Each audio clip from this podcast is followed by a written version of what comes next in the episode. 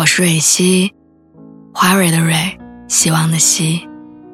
今天你还好吗？你可以在微信公众号和微博中搜索“蕊希”，每天晚上我都会用一段声音陪你入睡。听完今天的故事，祝你晚安，做个好梦。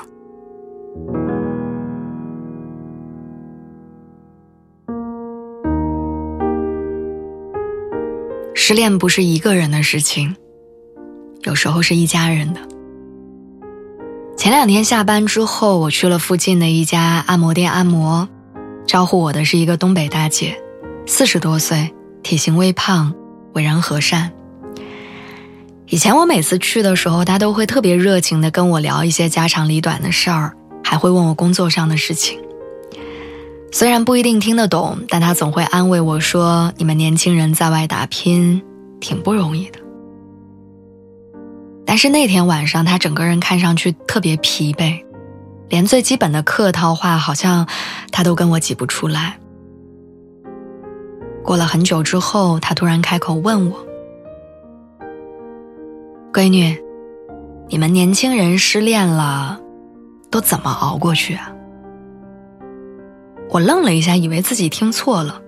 他解释说，上周他女儿失恋，每天把自己关在房间里，不好好吃饭，偶尔出来拿个东西，眼睛都是红的。他想安慰她，但不知道该说什么。买了很多女儿平时喜欢的零食放到门口，但她一点儿也没吃。这段时间，他们夫妻俩两个人的心都悬着，怕女儿出什么事儿。听完之后，我突然有些感慨。原来，失恋的时候，难过的不止当事人自己，那些在乎自己的人也会跟着伤心难过，只是他们很少表现出来。后来我仔细想了想，回答大姐说：“其实失恋的人需要的是一点独处的时间，来整理自己的心情。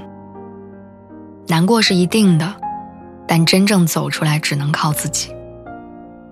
我说，你可以给他发个微信，或者写封信，告诉他，不管别人爱不爱你，爸爸妈妈都会永远爱你。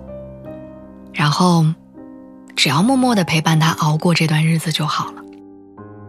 然后那个大姐尴尬的笑了笑，说：“我从来没有跟我女儿说过这种话，有点肉麻，也不好意思。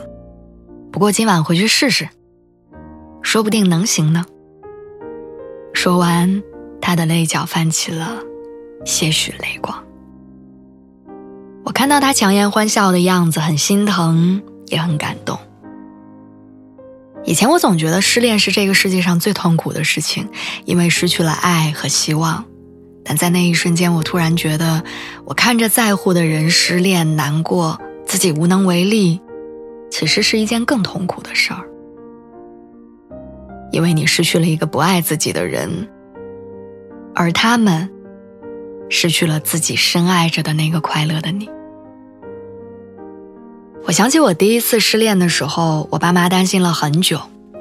以前他们总是催着我早起吃饭，但那段时间他们都会让我睡到自然醒，然后在锅里给我留好保温的饭菜。以前他们总是唠叨我说不要一天到晚在外面跑。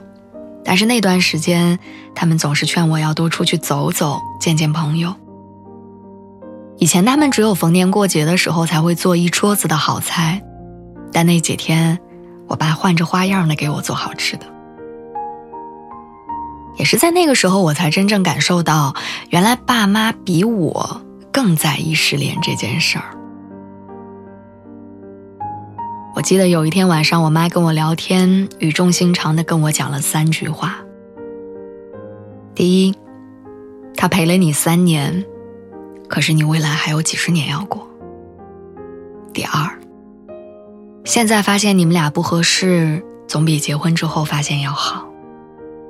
第三，不管别人爱不爱你，你都得好好爱自己，因为爸爸妈妈会担心你。后来，我不论在经历什么样的感情难题，我都会想起我妈的这几句话。我们的这一生，注定会经历很多的爱恨别离。只是有些人很幸运，不用经历太多的坎坷，就能和相爱的人携手到老。而大多数的我们，都需要在一次又一次的失恋放手中，才能找到真正对的人。如果此刻的你正在经历这一切，我想跟你说，难过很正常，给自己一段时间缓一缓，但是不要太久，因为你身后还有很多在默默关心你的人，他们在等着你好起来。所以不要让真正爱你的人为你担心太久，因为他们才是真正值得的人。